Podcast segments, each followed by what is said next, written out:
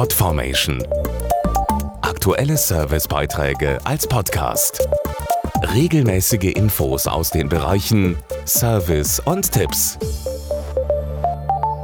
Na, wann haben Sie das letzte Mal bei einem Umzug Kartons geschleppt? Statistisch gesehen wechselt jeder von uns drei bis viermal im Leben seinen Wohnort und richtet sich in einem neuen Zuhause ein. Und dafür sind natürlich neben Möbeln auch Tapeten, Teppichböden und Co. wichtig. Damit aus den eigenen vier Wänden ein Ort zum Wohlfühlen wird, kommt es allerdings nicht nur auf die richtigen Farben und Designs an.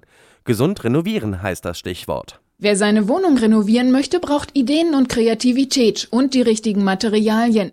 Dazu Klaus Winkels von der Gemeinschaft Emissionskontrollierte Verlegewerkstoffe, Klebstoffe und Bauprodukte, kurz GEV. Eine wichtige Rolle für gesundes Wohnen spielt die Qualität der Raumluft.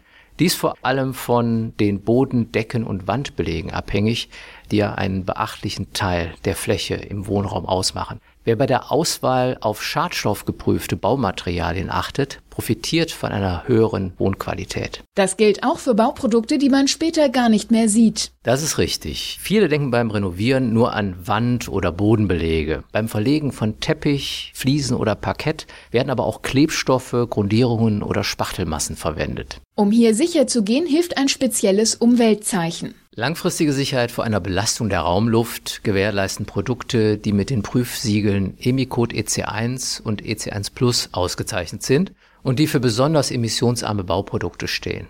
Diese Produkte halten strenge Grenzwerte ein und stehen unter unabhängiger Kontrolle. Sie sind daher nachhaltig und tragen zu einem gesunden und angenehmen Raumklima bei. Sprechen Sie deshalb bei Renovierungen Ihren Handwerker auf das Emicode-Siegel an. Alle Infos zum Thema gibt's auch im Internet auf emicode.com. Podformation.de Aktuelle Servicebeiträge als Podcast.